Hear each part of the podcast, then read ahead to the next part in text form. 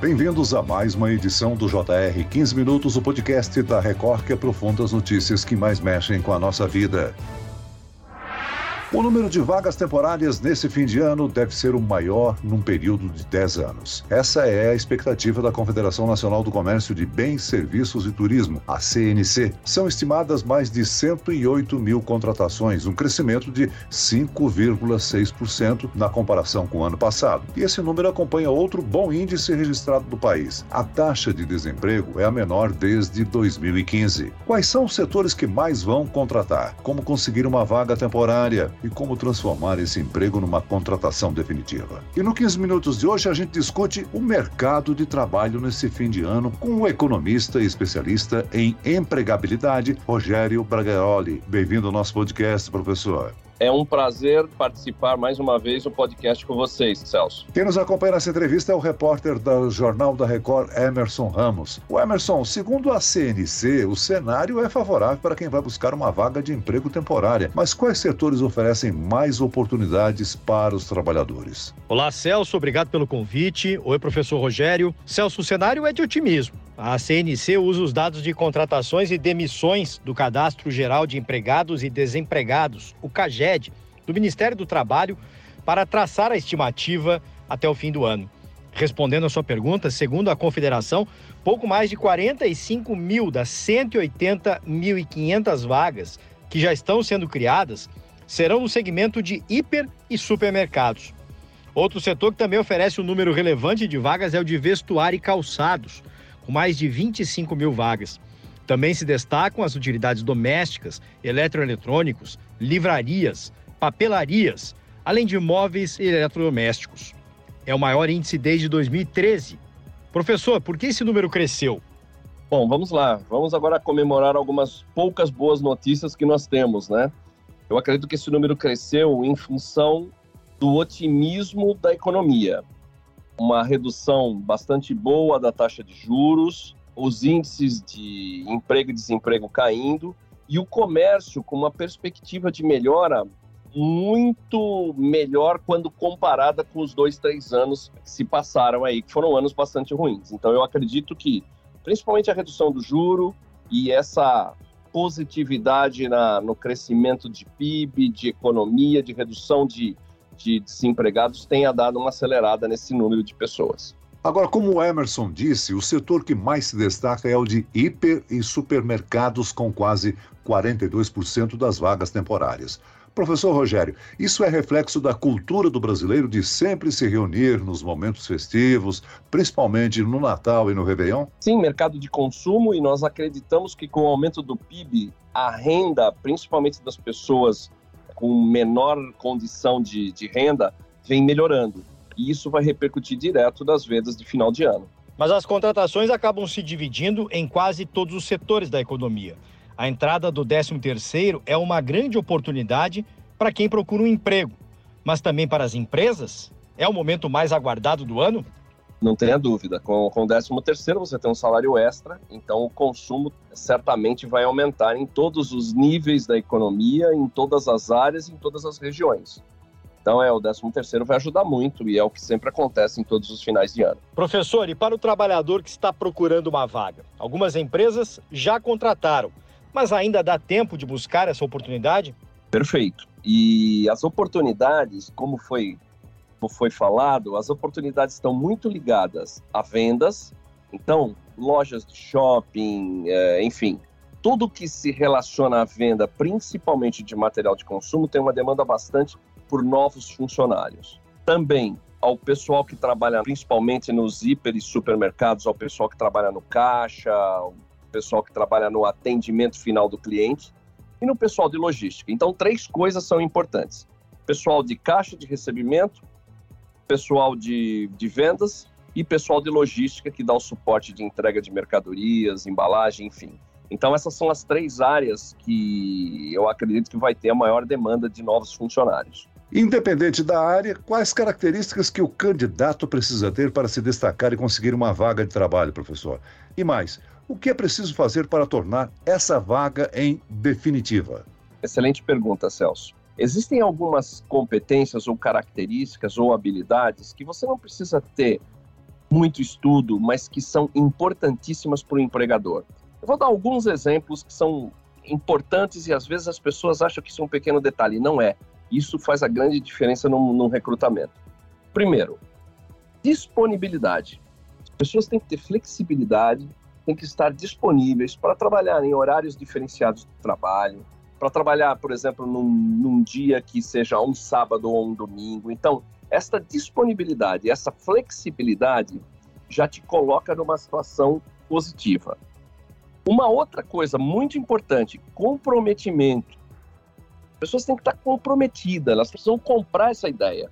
Nada de má vontade. Vamos lá, ó, não era a vaga que eu estava esperando, mas é uma oportunidade para mostrar quem eu sou. Pontualidade. Isso é uma coisa que o brasileiro precisa aprender. Eu preciso chegar nos lugares dentro do horário, eu preciso cumprir meu horário, eu preciso ter pontualidade. Vou dar um outro exemplo: espírito colaborativo.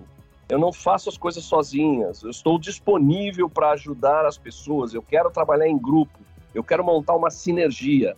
Se você perceber, são coisas que você não precisa de estudo, você precisa de atitude, de disciplina para fazer isso. E isso pode ajudar muito você conseguir a vaga, essa vaga temporária, e muito mais. Se as pessoas perceberem que você é uma pessoa pontual, que você é uma pessoa flexível, que você é uma pessoa que trabalha com espírito colaborativo, certamente você vai ter muita, muita chance de poder ficar numa, nesta posição, até em uma outra posição melhor no futuro. Uma outra pesquisa da Associação Brasileira de Bares e Restaurantes, a Abrazel, mostra que 35% dos empresários do setor devem contratar funcionários até o final do ano. E esse foi um dos setores mais afetados pela pandemia. Professor, isso reforça uma retomada consistente do segmento? Esperamos que sim. Como eu falei, existe um otimismo hoje do empresariado, é, existe uma previsão de crescimento do PIB, existe uma previsão de queda de juros, uma previsão de controle de inflação.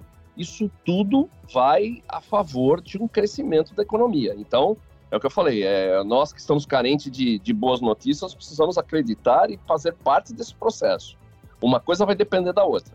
Professor, e aliado ao otimismo da CNC e também da Abrazel, dados do IBGE mostram que o desemprego no Brasil atingiu o menor nível desde fevereiro de 2015. A taxa caiu para 7,7% no terceiro trimestre deste ano. Professor Rogério, é um índice que ainda é alto, mas demonstra uma tendência positiva da economia brasileira? Perfeitamente. Esse é um número dos empregos formais. Isso demonstra uma, uma melhora, uma melhora bastante significativa. Eu não tenho de cabeça, mas eu acho que as coisas melhoraram. Acho que o desemprego, o ano passado, mais ou menos nesta época, ele era quase o dobro disso. Né? Então, as coisas vão melhorando mas a gente tem que levar em consideração que ainda existe muito emprego informal e muito subemprego. A gente precisa se preocupar com o emprego, mas ao mesmo tempo nós precisamos se preocupar com o aumento de renda. Ele vem crescendo sensivelmente, mas ainda tem um espaço bastante grande para melhora. E a desaceleração da inflação e a redução da taxa de juros favorecem aí um cenário de maior consumo nesse fim de ano. São medidas que refletem diretamente no bolso do consumidor? Não tenha dúvida, né? A inflação é o que corrói principalmente, corrói o bolso de todo mundo, mas principalmente das pessoas menos abastadas. Então, quanto menor a inflação, maior minha capacidade de consumo, maior a capacidade de crescimento da economia, isso vira uma bola de neve favorável para os resultados positivos que a gente vem começando a ter. As contratações das empresas estão diretamente ligadas ao consumo das famílias. Nesse sentido, o programa de renegociação de dívidas, o Desenrola Brasil, pode ter um reflexo nas compras do fim de ano? Eu acredito que sim, por quê? Porque quando você implementa um, um projeto desse, você coloca no mercado novos consumidores. Então você vai ter consumidores que antigamente não podiam e não estavam praticamente fora do mercado para dentro do mercado. Eles vão ter novos créditos, novas oportunidades de consumo. Agora, essas empresas estão contratando pensando em atrair os consumidores que, em sua maioria, recebem um 13º salário. Do ponto de vista do comprador, é hora de pensar com calma? Não é porque a inflação está menor e a taxa de juros caiu que ele deve sair gastando.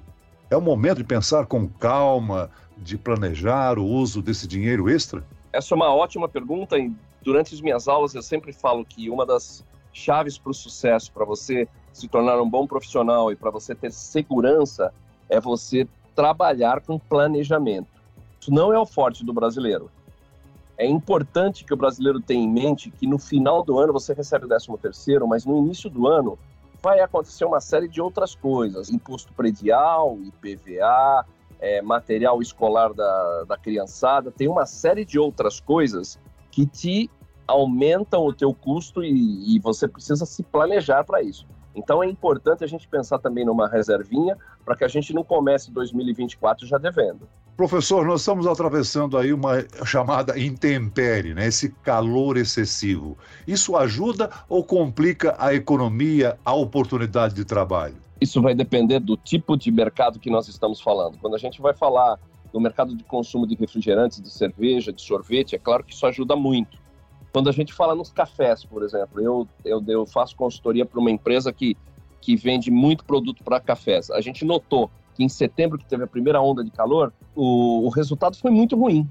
Por quê? Porque ninguém entra, você não vai com esse calor todo tomar um café, comer um pão, fazer alguma coisa diferente. Você vai buscar produtos diferentes. Então isso aí vai variar. Produtos de praia vão ter uma demanda muito grande. É, já, já as roupas, principalmente as roupas mais quentes, elas vão ter uma demanda menor.